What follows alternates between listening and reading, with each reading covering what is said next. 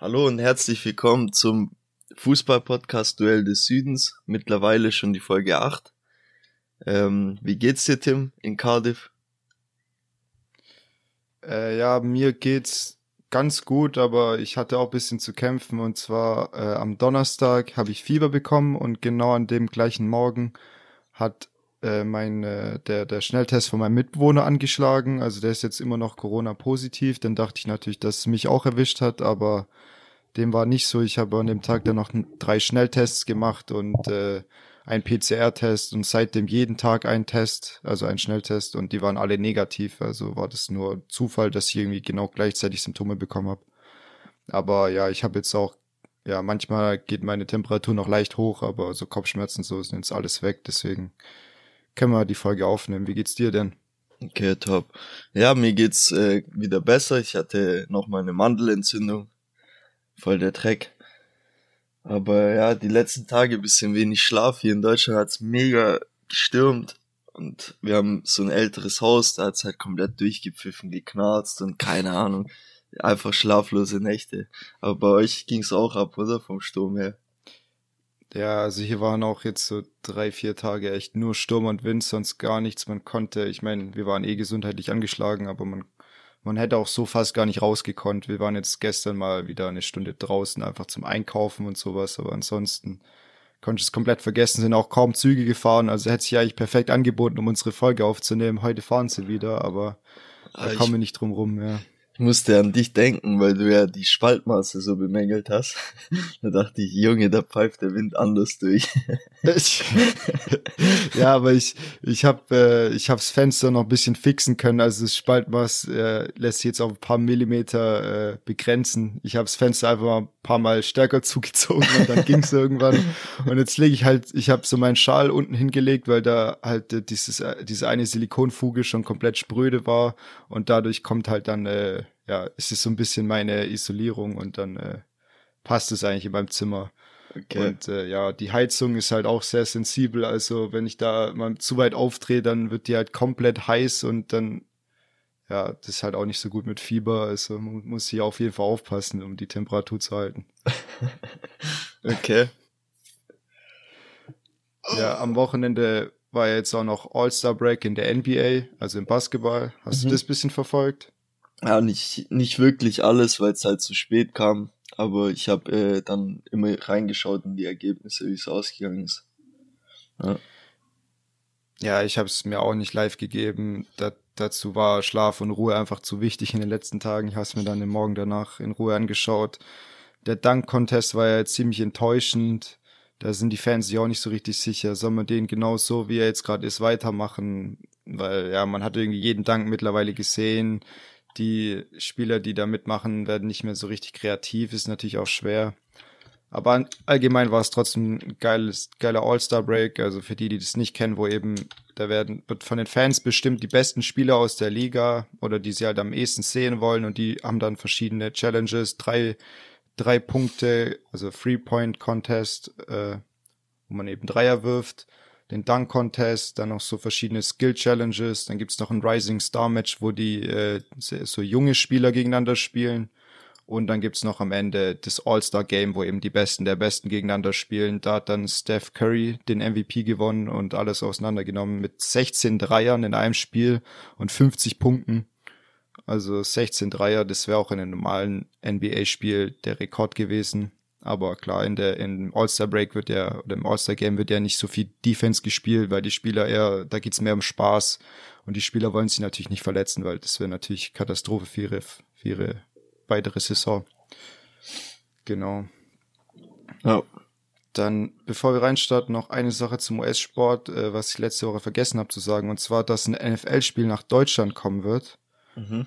Äh, und zwar nach, äh, nach München in 2022, dann das Jahr darauf nach Frankfurt, das Jahr darauf wieder nach München und das Jahr darauf wieder nach Frankfurt. Also sie haben jetzt so einen Vierjahresvertrag, zweimal München, zweimal Frankfurt. Das finde ich schon cool. Ich meine, äh, wir im Fußball beschweren uns ja immer, dass drüber nachgedacht wird, dass irgendwie Spiele in Saudi-Arabien stattfinden, wie irgendwie die, der spanische was ist Copa de Rey, ich weiß gerade nicht, irgendein spanischer Pokalwettbewerb, der da in Saudi-Arabien zu Ende gespielt wird.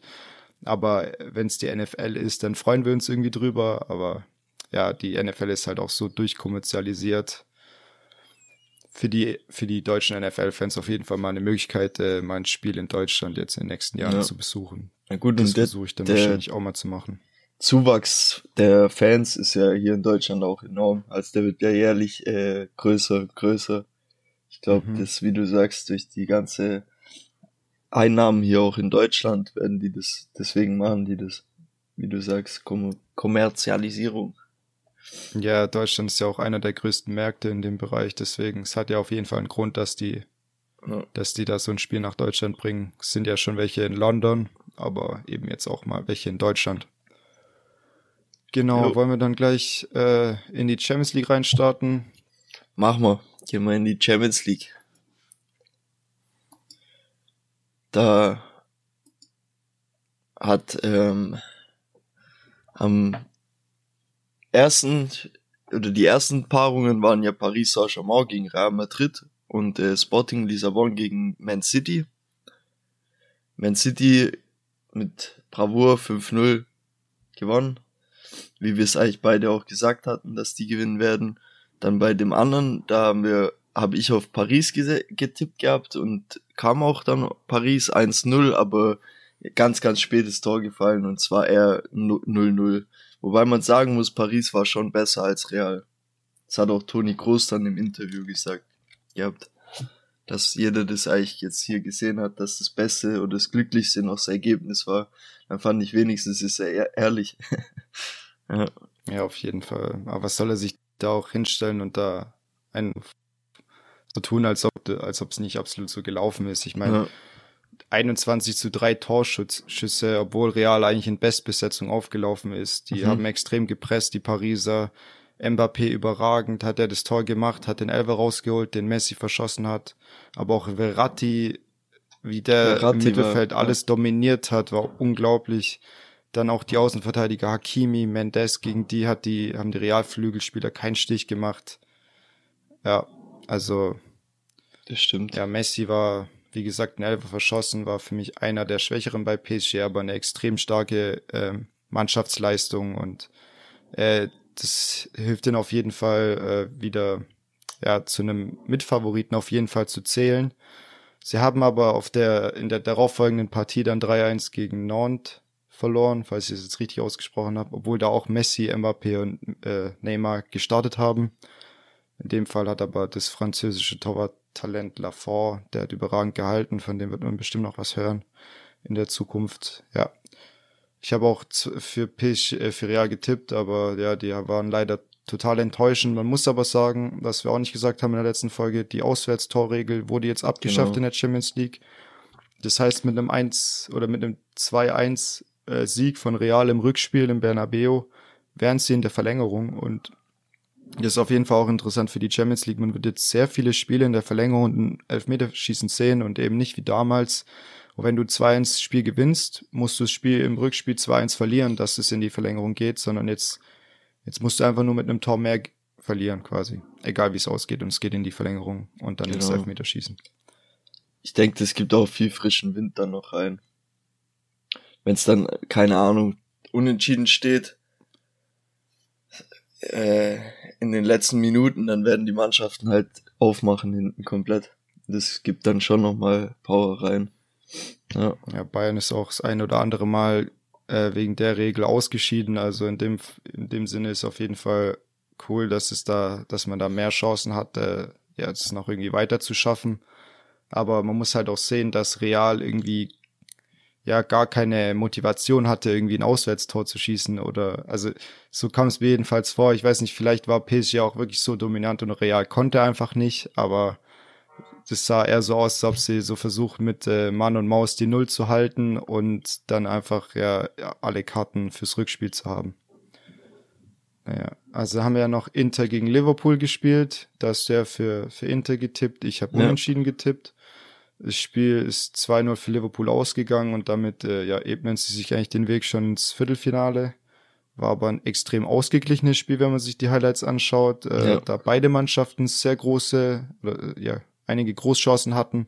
Firmino und Salah haben dann die Tore gemacht und Liverpool war am Ende einfach abgezockter und die erfahrenere Mannschaft. Ja. Also Inter war auch, hat ja auch mega Chancen gehabt am Anfang. Genau, hätte auch andersrum ausgehen können.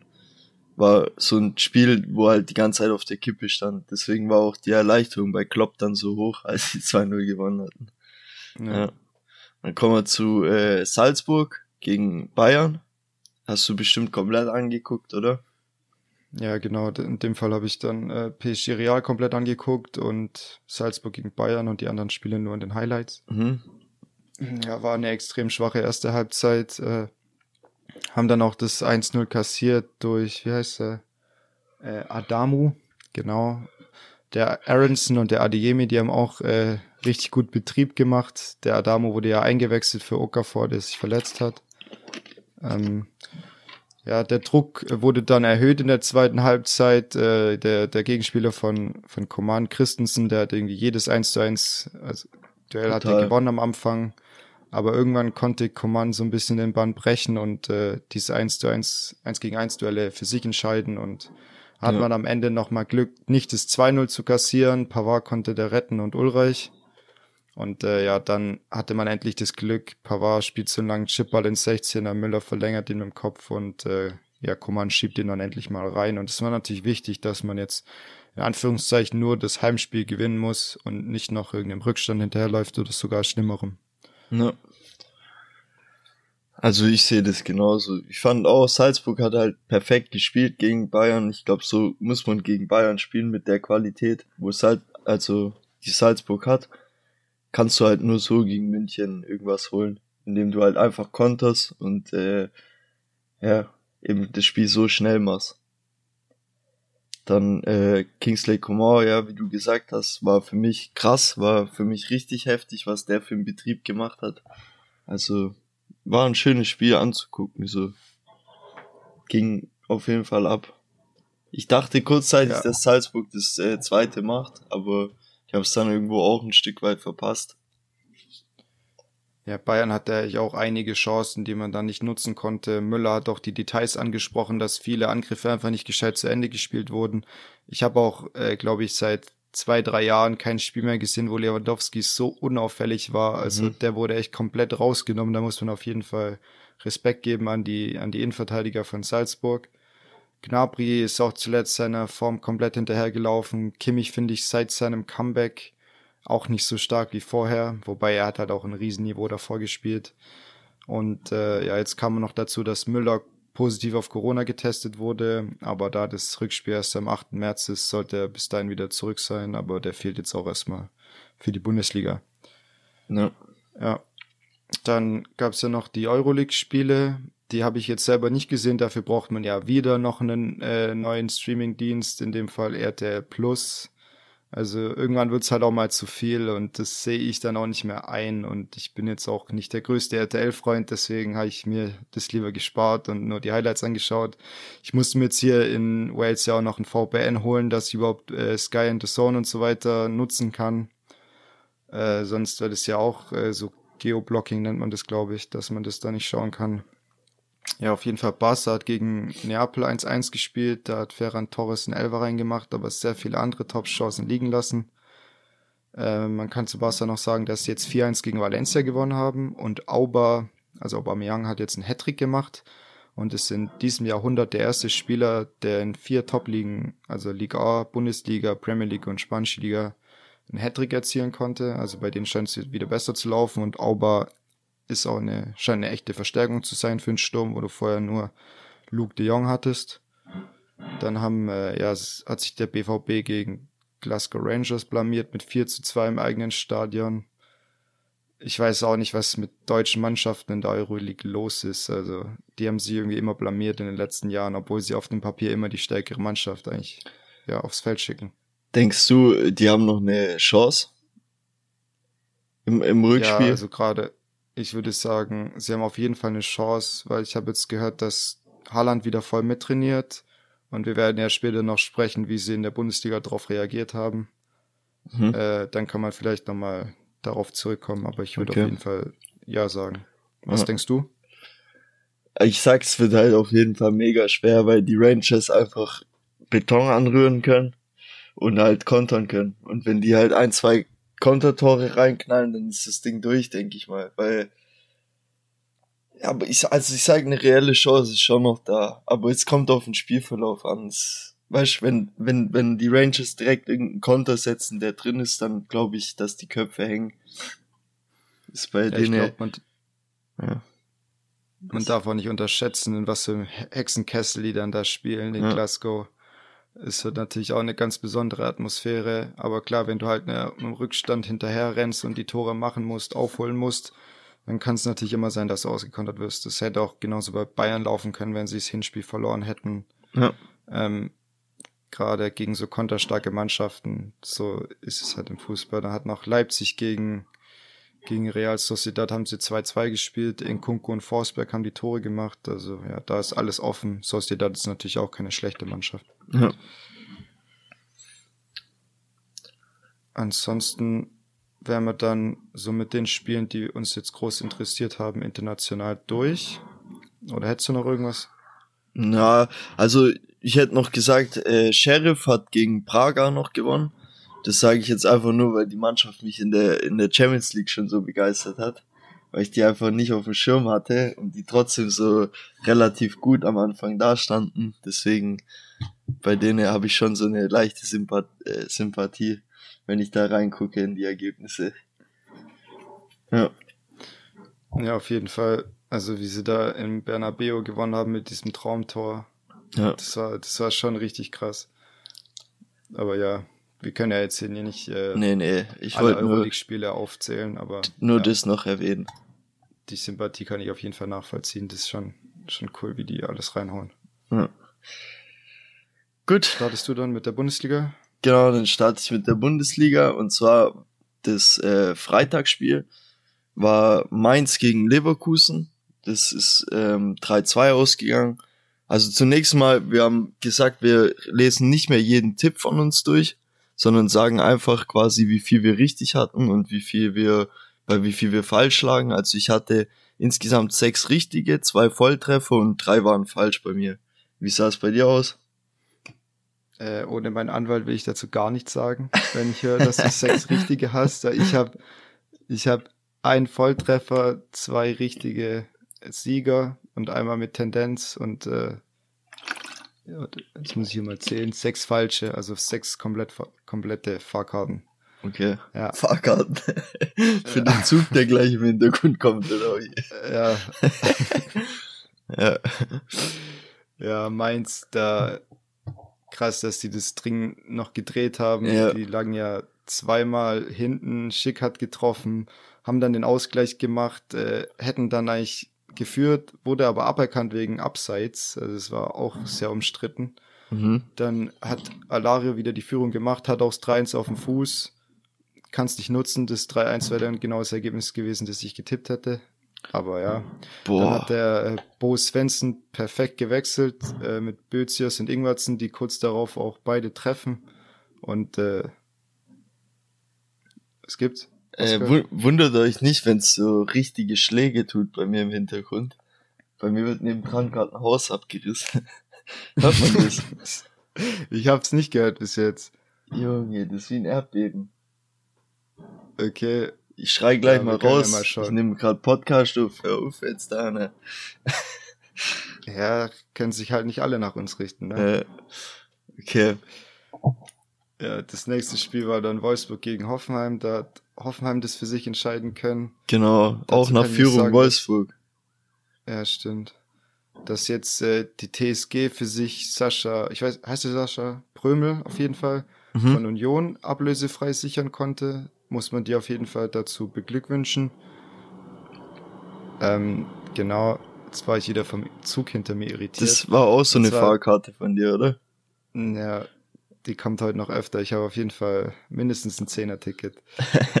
ja, also David Raum haben die auch ablösefrei geholt. Äh, Rudi haben sie ablösefrei geholt. Also die holen, die machen schon gute Deals in letzter Zeit, Mhm. muss man sagen.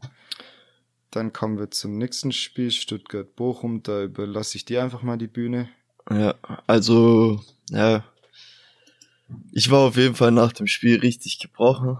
Kann man nur so sagen. Ich saß da, ich wusste nicht, soll ich schreien, soll ich heulen, soll ich, keine Ahnung. Also ich habe selten sowas, selten Dummes erlebt. Aber ja, also es hat angefangen, erste Halbzeit war Bochum ja, nicht zwingend oder so, Stuttgart auch nicht, das ist so vor sich hingeplätschert, beide sind nicht ins volle Risiko gegangen, haben einfach, ähm, ja, jetzt nicht mit dem vollen Risiko quasi offenes Visier gespielt, beide irgendwie ein bisschen verhalten gewesen. Ich würde sagen, mit Tendenz zu Bochum in der ersten Halbzeit, dann kam die Pause und dann kam Stuttgart raus und hat echt Dampf gemacht, muss man sagen, war echt top.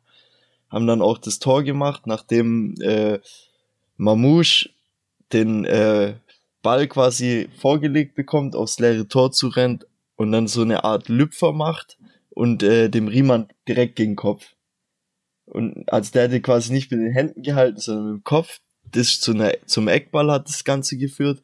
Der Eckball kommt rein.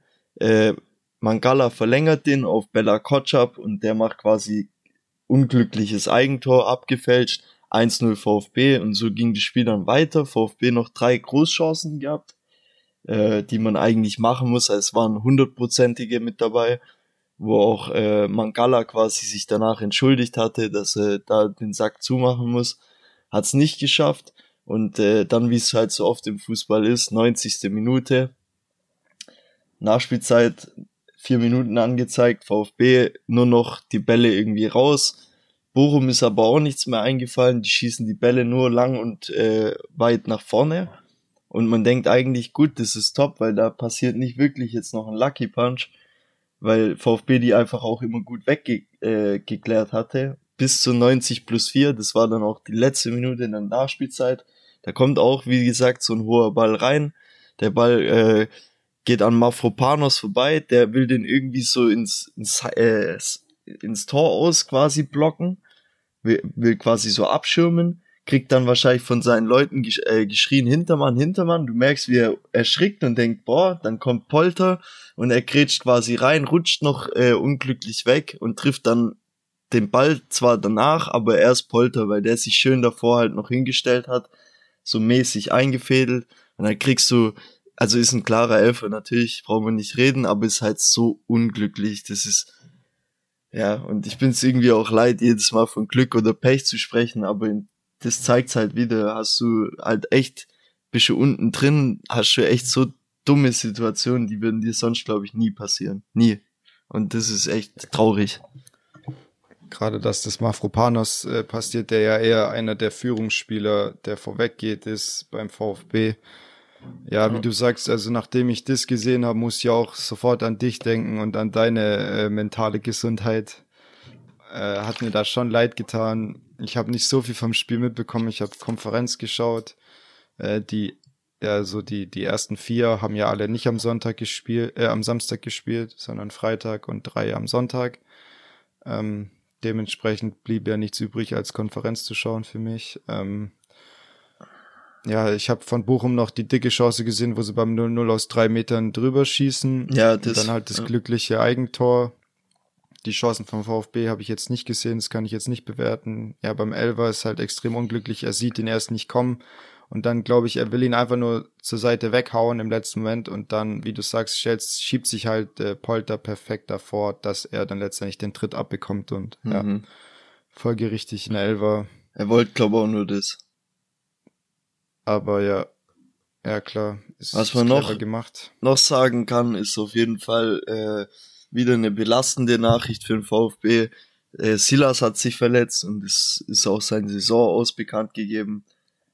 Er hat sich an der Schulter verletzt während dem Spiel und ähm, was man da auch noch sagen muss, was ich richtig krass fand, ist äh, die offizielle Seite von VfL Bochum hat quasi bei VfB-Kommentar, als das Bild kam, äh, gute Besserung geschrieben und äh, ja, das kommt auch heutzutage nicht mehr so oft vor, quasi, dass der Verein, der es quasi in dem Spiel mit beteiligt war, wo dann eine Verletzung passiert, dann hier so Glück, äh, Genesungswünsche wünscht oder so.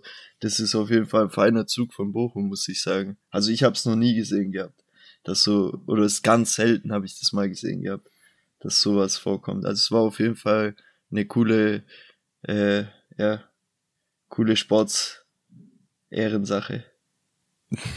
ja, ja gut, auf Twitter kommt es eigentlich relativ häufig vor, dass äh, so Mannschaften, gerade die Social Media Teams miteinander interagieren und sie auch ein bisschen auf die Schippe nehmen und so.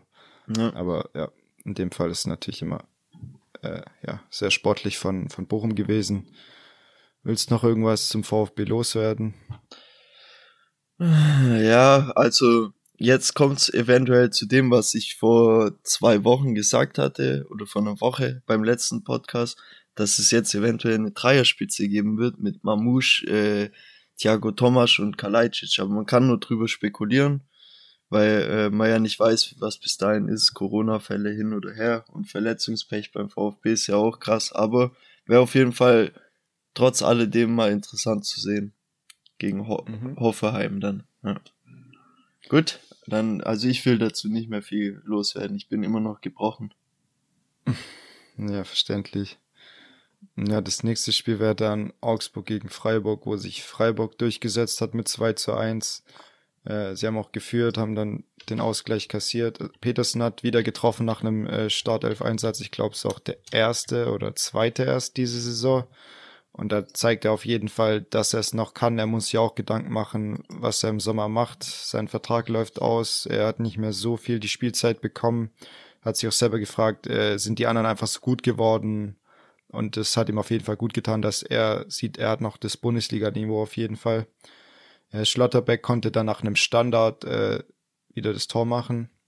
Ähm, war jetzt das 18. Standardtor von Freiburg, Freiburg Liga-Bestwert und ich glaube, 50 Prozent ihrer Tore entstehen auch äh, ja, über Standards. Also bei denen läuft es auf jeden Fall weiterhin gut. Und Schlotterbeck hat sich auch selbstbewusst hingestellt und jetzt gesagt, ja, man muss auf jeden Fall das internationale Geschäft angreifen. Man hat vielleicht die beste Mannschaft der letzten zehn Jahre. Ja. Interessant. Dann äh, Arminia Bielefeld gegen Union. Da hat äh, Bielefeld sich durchgesetzt gegen Union.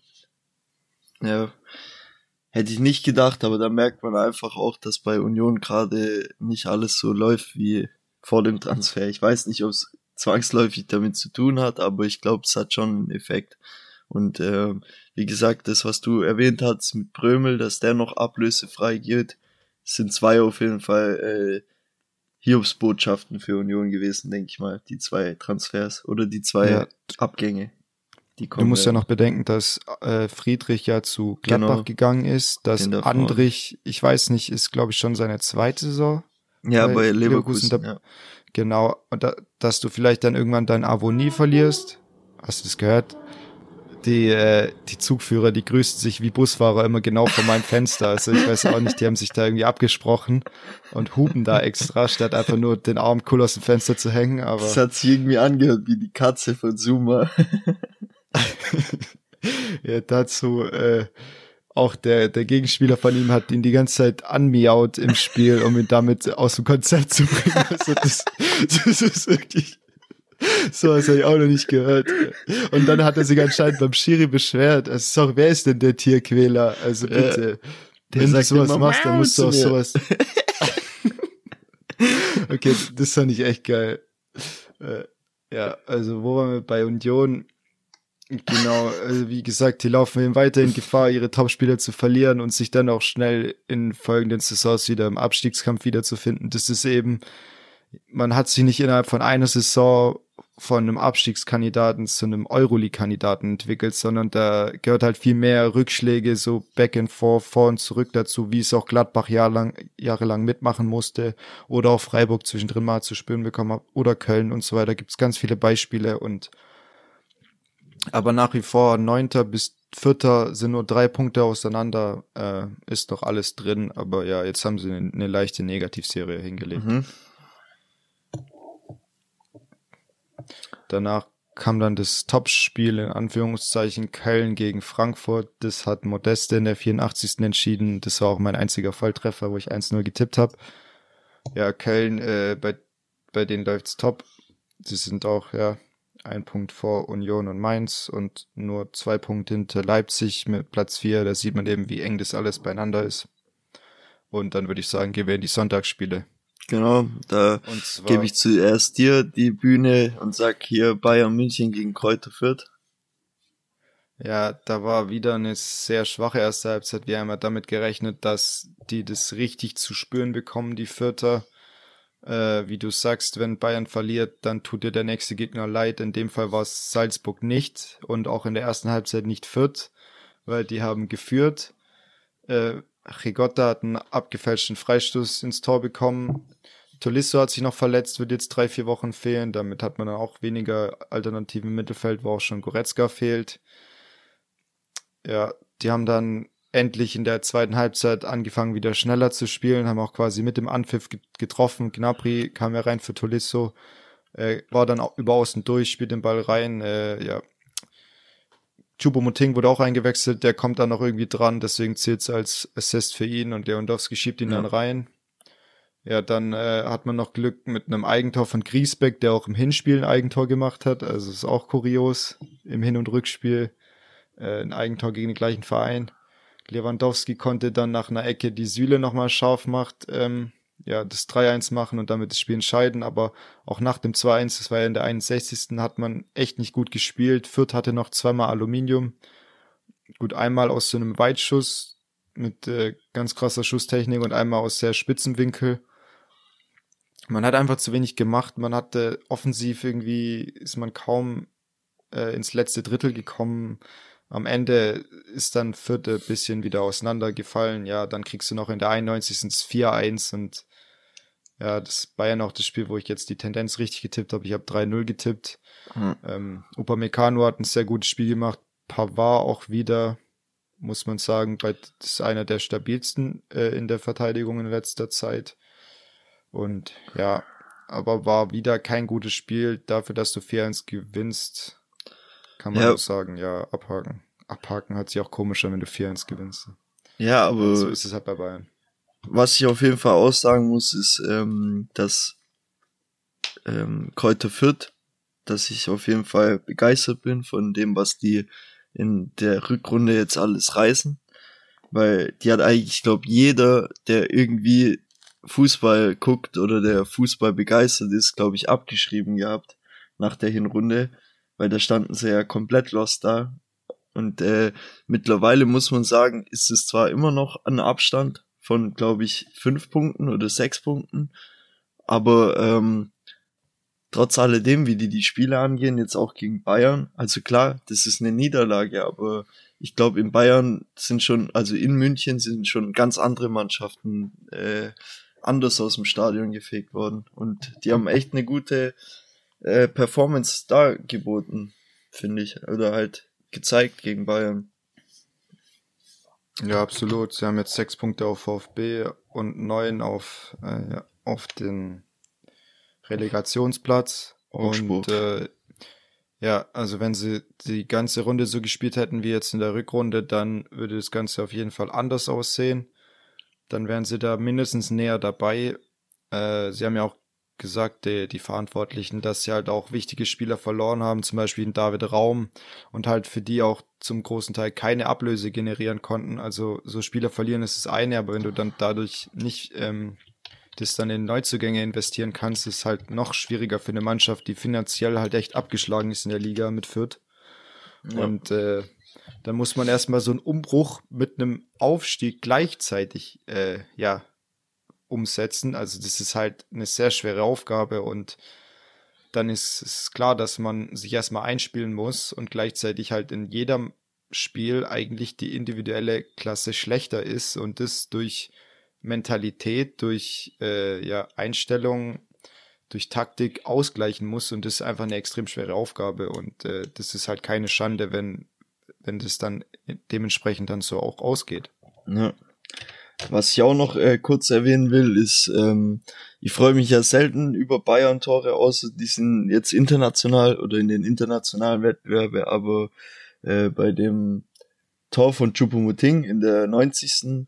habe ich mich echt gefreut für den, weil der hat es jetzt auch nicht so einfach gehabt, glaube ich, beim Afrika Cup und so, wo er nicht zum Einsatz gekommen ist, dann im, äh, im Finale nee, im Halbfinale ist er nicht zum Einsatz gekommen, genau.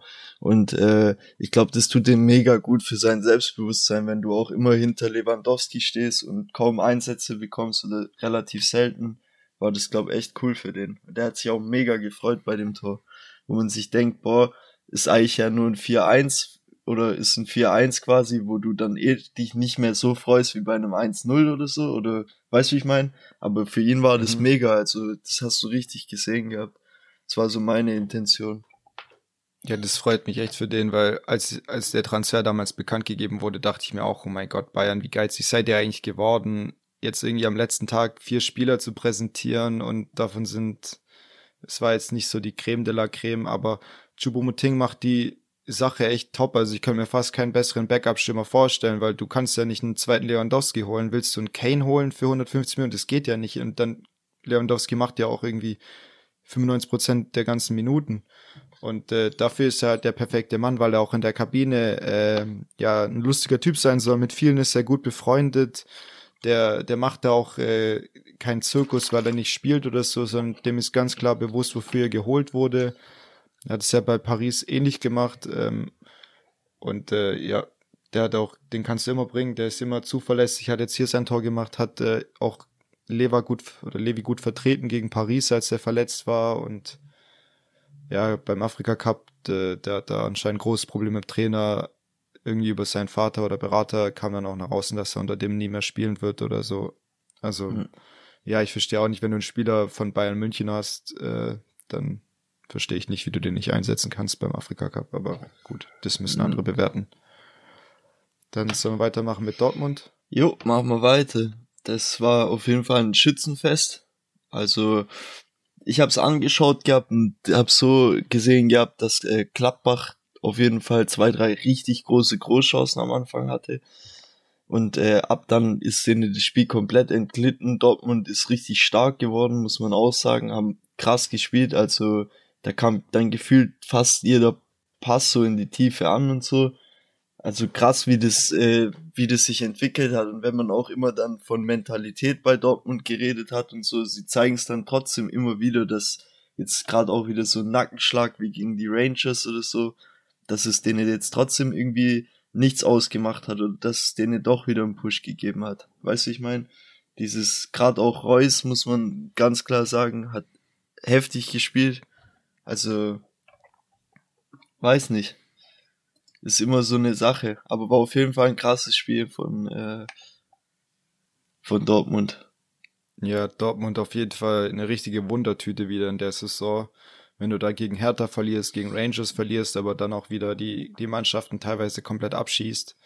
Ähm, dazu kann man noch sagen, dass Gladbach jetzt den neuen Sportdirektor vorgestellt hat, Roland Fürkus.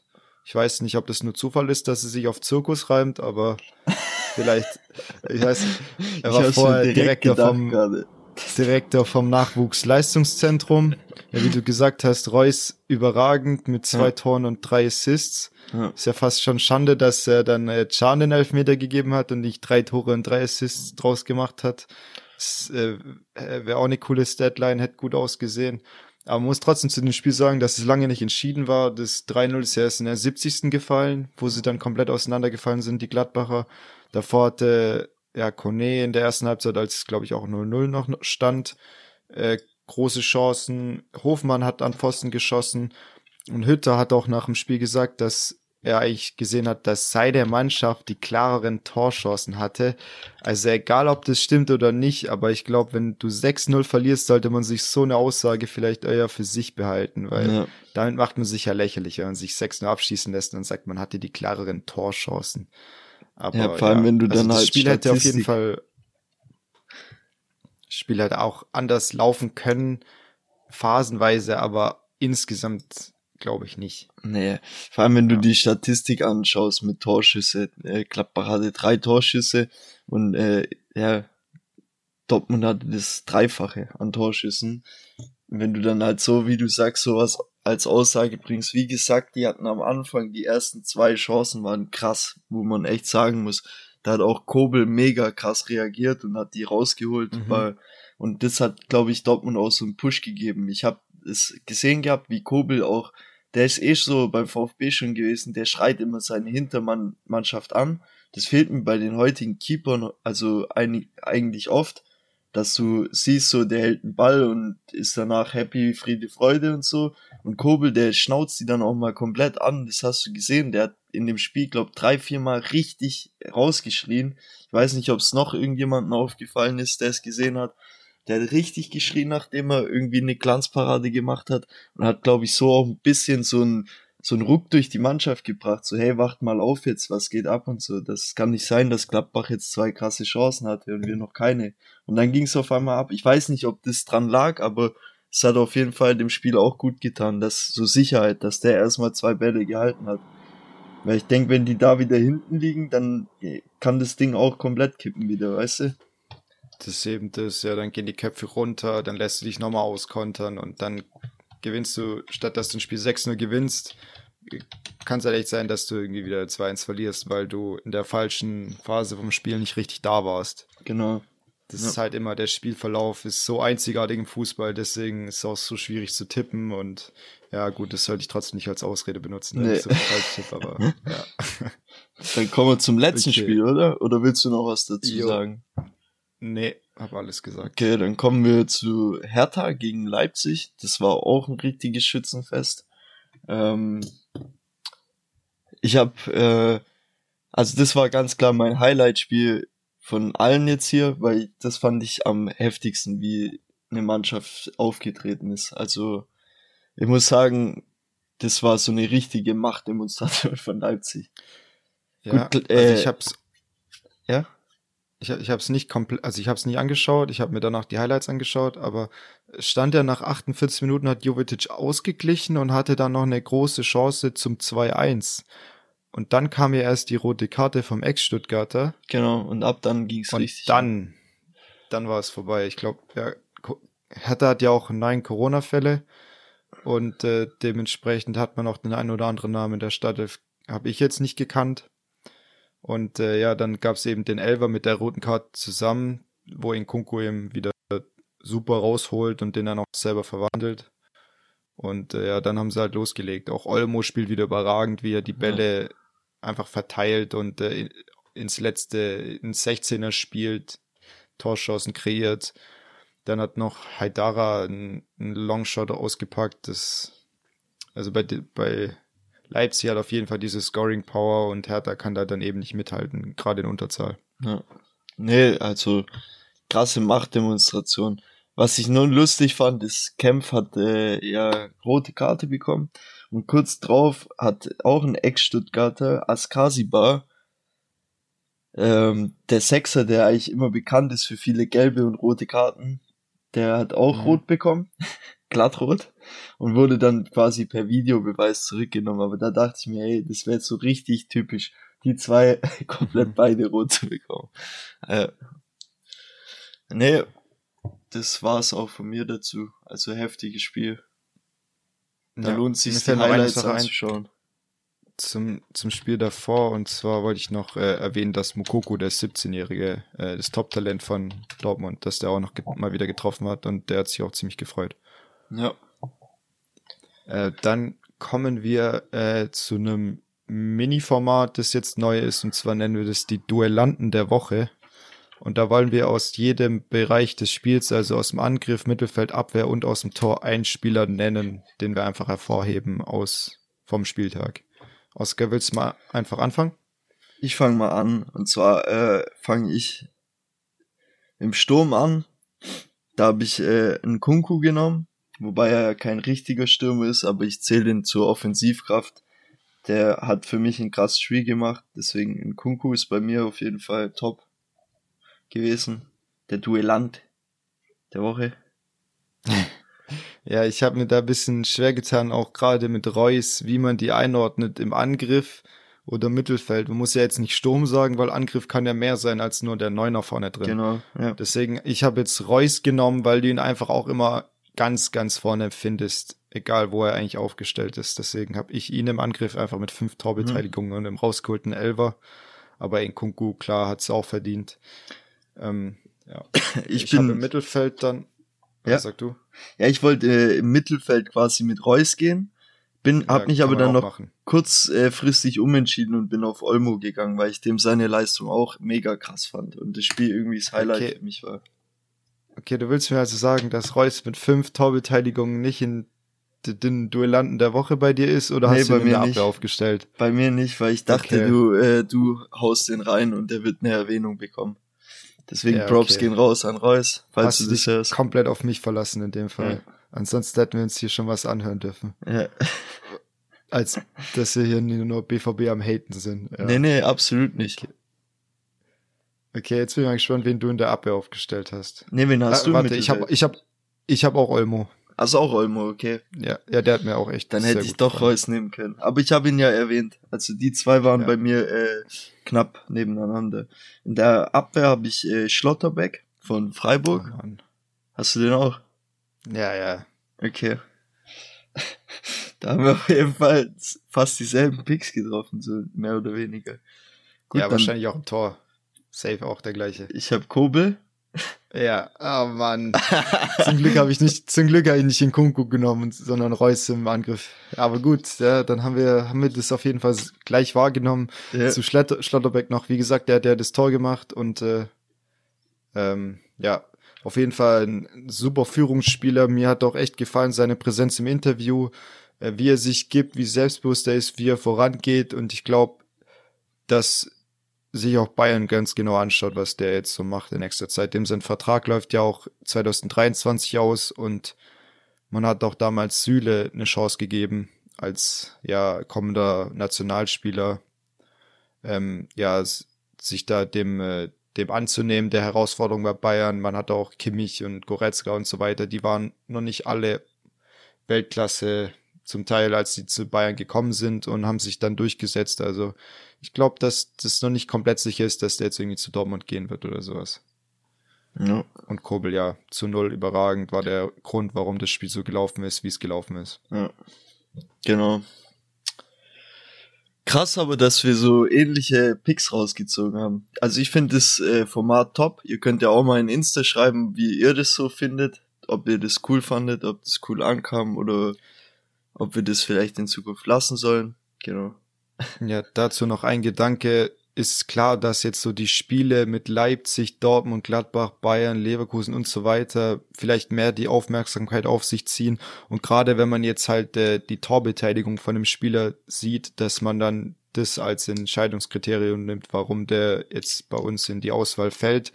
Wenn jetzt zum Beispiel der Rechtsverteidiger von Vierten überragendes Spiel macht, äh, wirklich sehr gute Bälle in die Spitze spielt, die dann nicht genutzt werden, aber jeden Zweikampf gewinnt und trotzdem irgendwie ja das keine Aufmerksamkeit bekommt, das ist halt einfach so im Fußball und das ist dann auch schwierig in so einem Format ist irgendwie so die Balance da zu finden, aber ja, in dem Fall versuchen wir da einfach genau hinzuschauen. Man kann ja auch nicht jedes Spiel im, im Detail sehen, aber äh, ihr könnt ja mal mitdiskutieren, wie ihr das findet.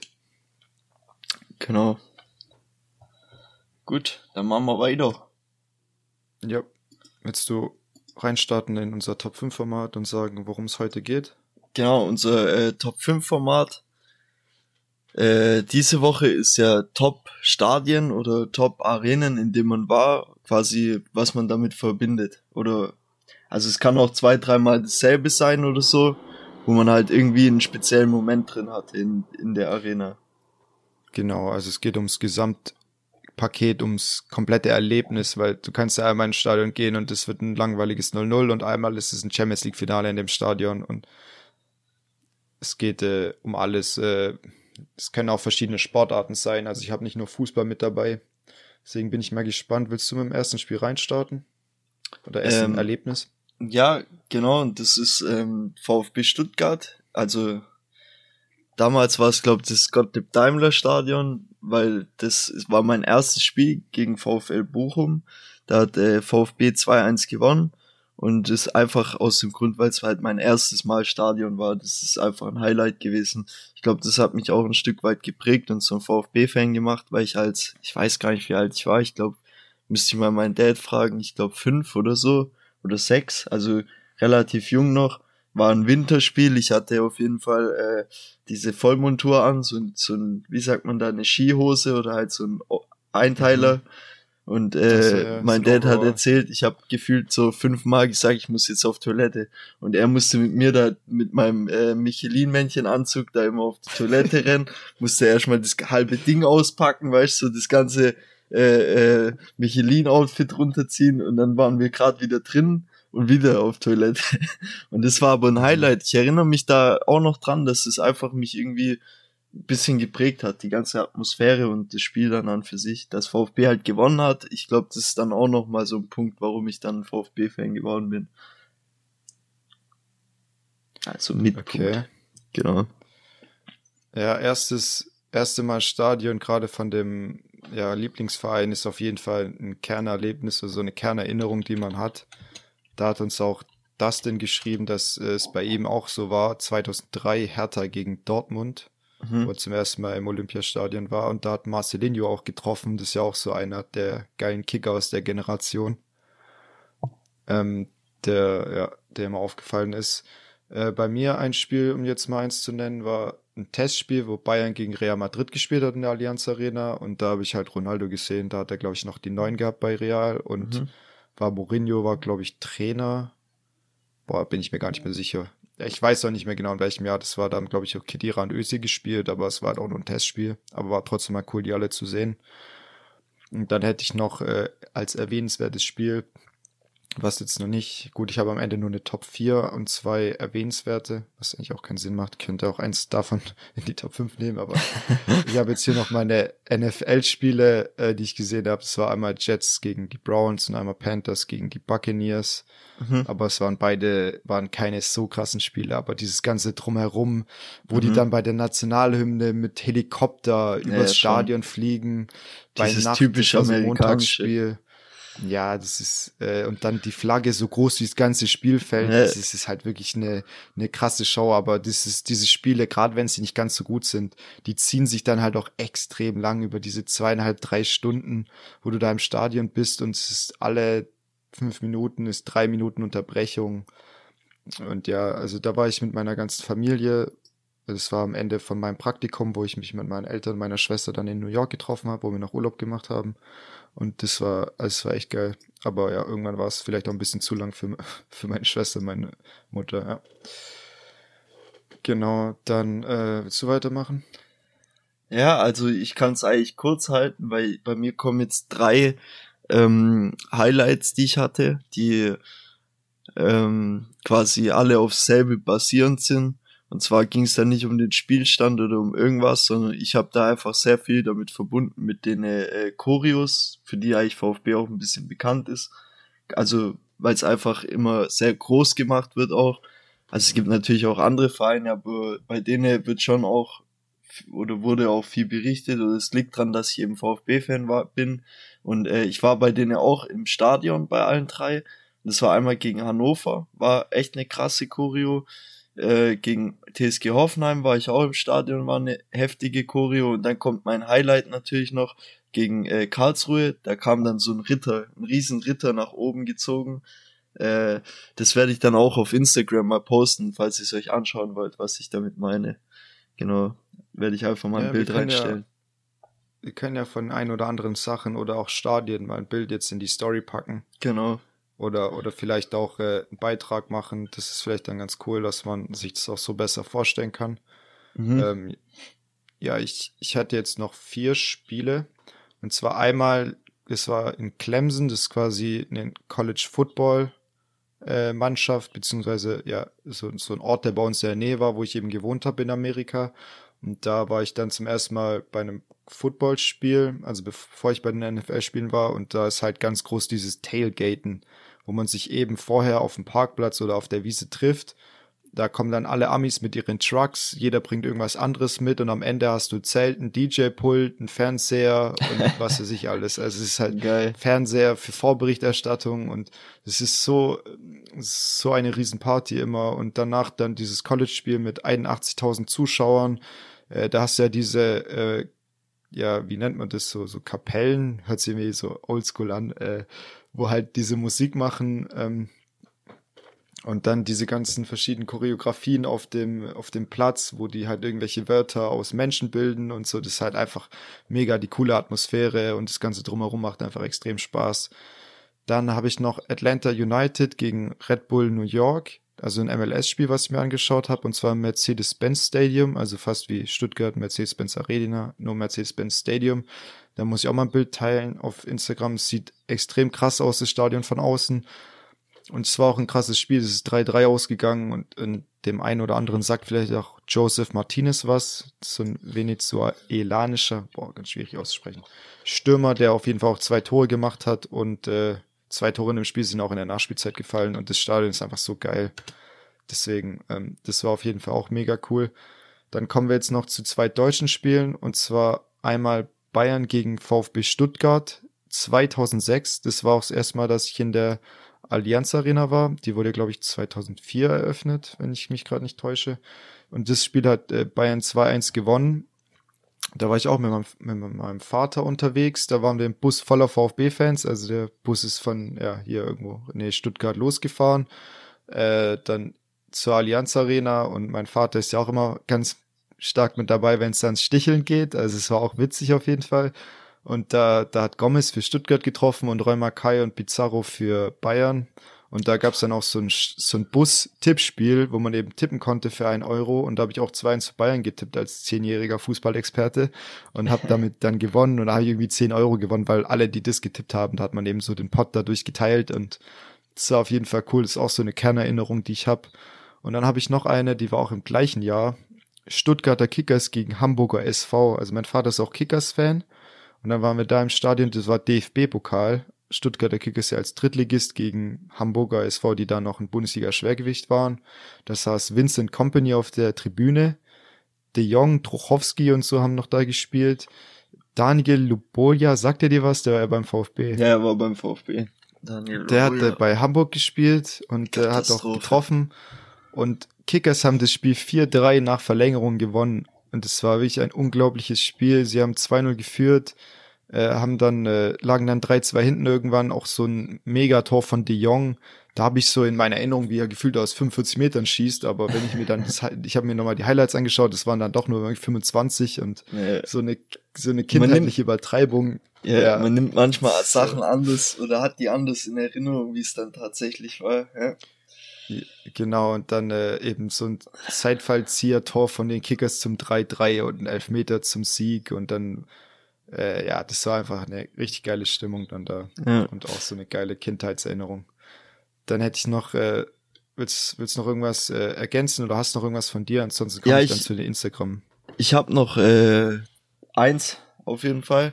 Also das war VfB international gegen Rijeka und jetzt kommt, jetzt kommt eine krasse Aussage. Das Spiel ist mir nicht in Erinnerung geblieben, weil VfB jetzt 38-0 gespielt hat oder keine Ahnung.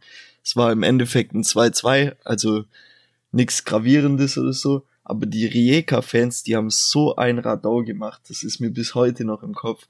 Also ich war ja schon oft im Stadion. Ich habe auch eine Dauerkarte schon längere Zeit.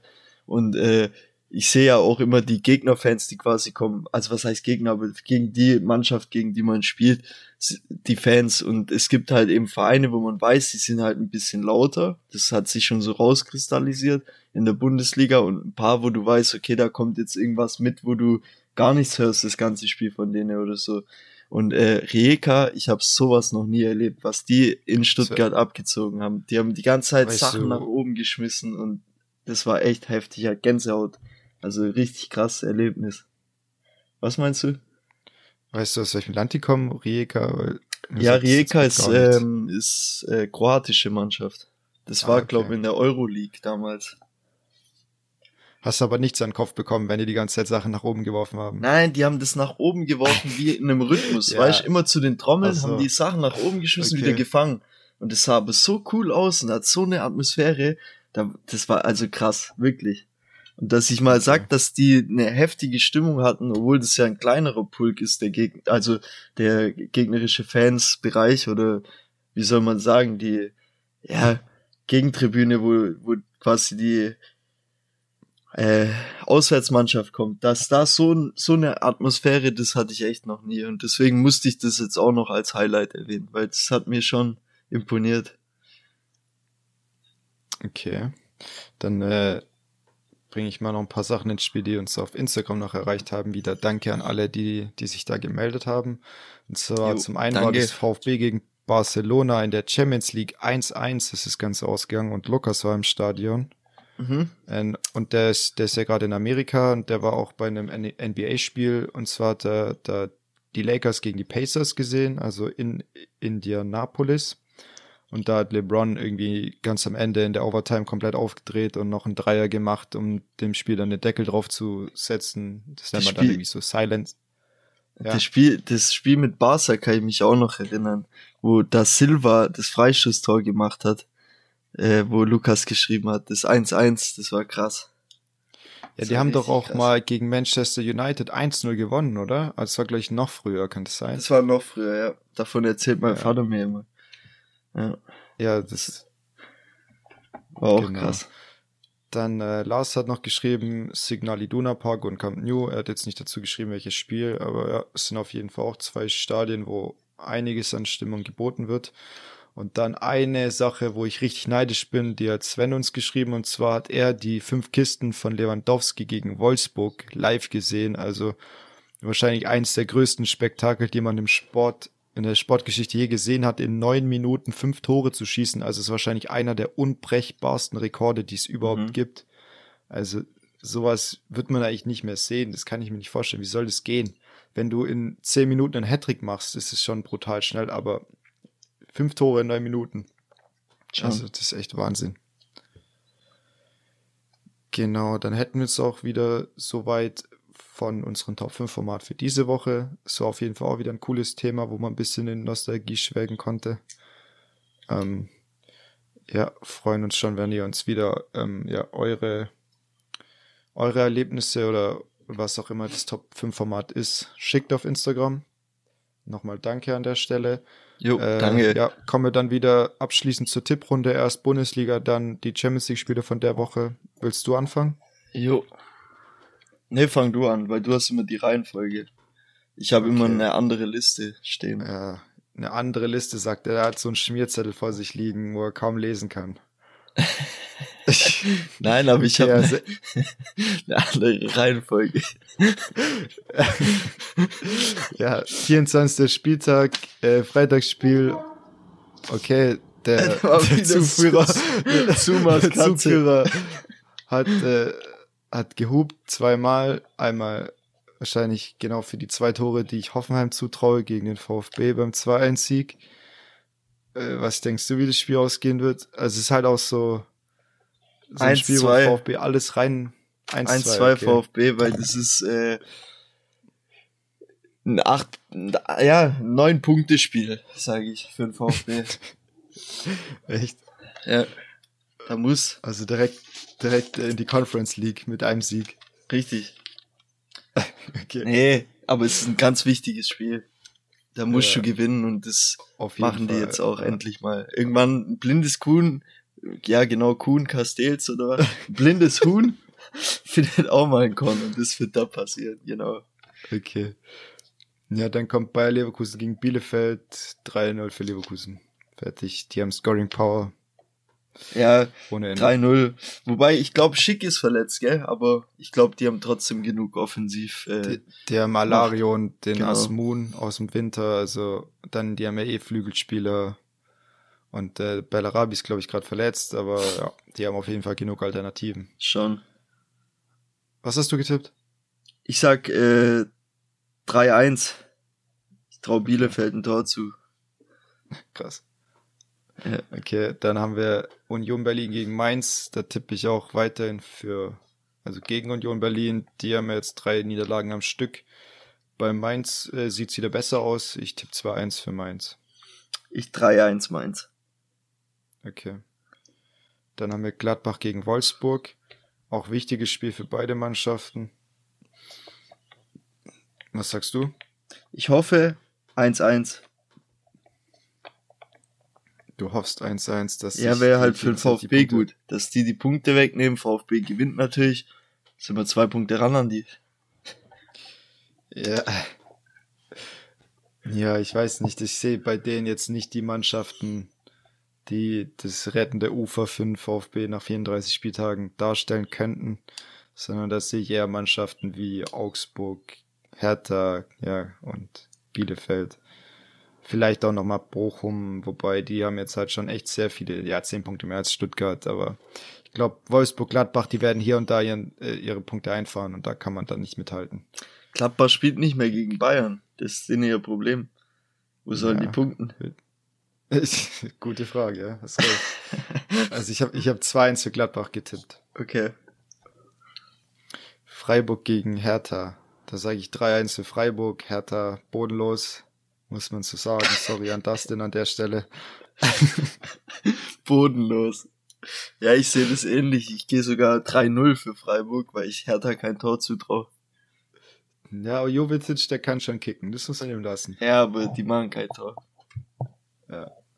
Dann Fürth gegen Köln, sage ich 1-1. Bei Köln läuft es sehr gut, aber Fürth ist so eine Kämpfermannschaft, spielt zu Hause. Dem traue ich trotzdem zu, dass sie das so Unentschieden mitnehmen. Ich sag 2-1 Fürth. Okay. Die punkten nochmal. Obwohl die siebte ah, sind. Ah. Die können auch fünfte sein. Das ist in dem Fall mir egal. Ja, meinst du, wenn Fürth von hinten ein bisschen rankommt, dass es, dass die Stuttgart nochmal pushen können? Richtig. Das ist die Hoffnung. Weil die, die sind die einzigen, die Punkte holen können, solange sie hinter Stuttgart sind. Ja, dann kommen wir zum Topspiel. An dem Spieltag ist Frankfurt gegen Bayern. Habe ich 3-0 für Bayern getippt, wobei es ist schon hoch, gerade weil man in Frankfurt eher ja schlechte Erfahrungen gemacht hat in letzter Zeit. Hat er, glaube ich, auch einmal 4-1 verloren bevor Kovac, glaube ich, entlassen wurde, oder 5-1, ich weiß nicht mehr genau. Und einmal irgendwie auch als Flick da war, ich glaube 2-0 oder sowas, als Younes da noch getroffen hat. Der spielt er ja auch mittlerweile nicht mehr. Ähm, ja, schauen wir mal. Ich hoffe einfach, dass die wieder ein bisschen zurück zur, zur Normalität, dieses Selbstverständnis, Tore zu schießen, ist ein bisschen abhanden gegangen. Und ja, ist alles ein bisschen, ja, nicht mehr in der Normalität, wie man es bei Bayern gewohnt ist. Ja. Ich denke, es wird ein knappes Ding 2-3 für Bayern. Okay. Ja, gut, null Tore ist auch optimistisch bei der Abwehr in letzter Zeit, bei was ich getippt habe. Ja. Ja. Dann haben wir Bochum gegen Leipzig, das ist das Sonntagsspiel. Sage ich 3-1 für Leipzig. Ich sag 5-1 Leipzig. Es wird wieder Torfestival. Okay. Und dann haben wir noch äh, ja, das letzte Spiel Augsburg gegen Dortmund. Da sage ich auch 3-1 für Dortmund. Ähm, wobei auch Augsburg, glaube ich, immer so ein bisschen so ein schwerer Gegner war für Dortmund in den letzten Jahren. Aber ja, also ich denke, dass die jetzt wieder ihren Befreiungsschlag hatten mit dem 6-0 und wenn Haaland zurückkommt, dann sollte die Welt ja auch sowieso besser aussehen. Ich sag äh, 5-2 Dortmund weil ich einfach hoffe, dass Augsburg äh, wegen Torverhältnis einfach ein bisschen gedämpft wird. Okay. Mal Dämpfer. Okay, gut, dann, äh, dann äh, kommen wir noch zur Champions League. Die vier Spiele diese Woche sind Chelsea gegen Lille, ähm, Villarreal gegen Juve, die sind heute jo. Abend am Dienstag und dann noch Atletico Man United und Benfica Ajax am Mittwoch. Was denkst du denn bei Chelsea gegen Lille? Chelsea Lille äh, setzt sich Chelsea durch. Das wird ein 1-0. Die Mauern wieder hinten rühren Beton an. 1-0 Chelsea. Ja, ich sag 2-0 für Chelsea. Ja, ich denke auch, dass sie die Null halten werden. Sie sind ja schon ja, sehr defensiv orientiert, haben aber auch gute Leute vorne. Ich habe es jetzt nicht ganz so gut auf dem Schirm, was letzte Zeit in der Premier League los ist. Ähm, nur, dass jetzt Man City gegen die Spurs verloren hat und der Meisterschaftskampf vielleicht nochmal spannend wird mit Liverpool. Ähm, ja, bin ich mal gespannt. Okay. Juve Aber man sollte Lille auch nicht unterschätzen. Villarreal gegen Juve, was sagst du da? Ich sag 1-2, also 2-1 für Juve, dass okay. Vlaovic trifft.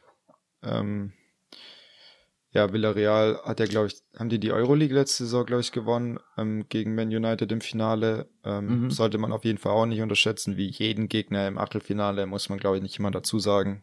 auch Salzburg. Ja. Das ist alles schwierig zu spielen, wenn du nicht deinen besten Tag oder einen guten Tag aufs Feld bringst. Aber ja, dann denke ich, dass Juve noch eine Runde weiterkommt. Jo, also ich sag auch Juve 3-1, weil ja die Mannschaft mir einfach irgendwie gefällt, was die da sich zusammengeschustert haben. Dann Atletico gegen Man United, da denke ich, könnte man wieder ein sehr destruktives Spiel von Atletico Madrid erwarten, sehr zerstörerisch und äh, deswegen habe ich da jetzt 1-1 getippt. Bei Man United läuft es ja auch gar nicht gut. Ronaldo hat auch ein bisschen seine Torflaute gegen Atletico Madrid, hat er aber immer gut getroffen, auch damals, als, er, als die 2-0 das Hinspiel verloren haben mit Juve und dann 3-0 und er macht den Hattrick im Rückspiel und hat sie alle zum Schweigen gebracht. Deswegen, ich denke, dass der der trifft und vielleicht Griezmann und das ein 1-1 wird und dann im Old Trafford entschieden wird. Hm, ja. Also ich habe äh, auf, auf Manchester United getippt, obwohl es eine Wundertüte ist. Genau auch aus dem Grund, weil ich glaube, dass Ronaldo gegen Atletico nochmal richtig Power gibt und nochmal richtig äh, ja, zur Waffe wird. Genau. Das dann, letzte Spiel dann Benfica Ajax, das sind dann wahrscheinlich eher Mannschaften, denen man vielleicht weniger zutrauen würde, wobei ich sehr viel von Ajax halte. Ja. Die machen es echt top, äh, die haben eine coole Vereinsphilosophie und äh, ich glaube, dass sie 2-0 gewinnen und äh, auch die eine oder andere Mannschaft im Viertelfinale sogar ärgern könnten. Ja. Ich habe selbe Tendenz, also 1-3 habe ich. Okay, ja, dann dann wären wir ja für die Woche wieder durch. Genau. Ist wieder eine coole Folge geworden mit internationalen Ergebnissen. Macht auch mehr Spaß, mal wieder über sowas wieder zu reden und nicht nur über die Bundesliga. Ähm, ja, danke an alle, die, die uns zuhören. Wer es noch nicht gemacht hat, wäre nett, wenn ihr uns eine Bewertung da lässt, wie ihr es findet. Das pusht auch unseren, unseren Podcast ein bisschen. Ähm, und ja, ansonsten, äh, ja, dann wieder bis nächste Woche und ja, vielen Dank fürs Zuhören. Ihr könnt auch mal bei Instagram bei uns vorbeischauen, auch einfach Duell des Südens. Genau. Und wir äh, schicken noch ein paar Bilder rein in die Story von dem, was wir heute geredet haben, mit den Ekorios oder mit einfach, um äh, das bisschen zu veranschaulichen, dass ihr auch wisst, von was wir gesprochen haben. Also wenn ihr Bock habt, folgt doch einfach auf Insta, wenn ihr es noch nicht gemacht habt. Genau. Dann verabschiede ich mich für die Woche. Ciao, ciao. Bis dann, ciao, ciao. Ah, und noch, äh, bevor ich es vergesse, ich habe einem Arbeitskollegen versprochen, dass ich ihn auf jeden Fall grüße in dem Podcast und nicht, dass ich es schon wieder vergesse. Ähm, viele Grüße, Marco, gell? Du weißt Bescheid. Und äh, erinnere dich immer dran. Marco Polo. In dem Sinne, ciao, ciao.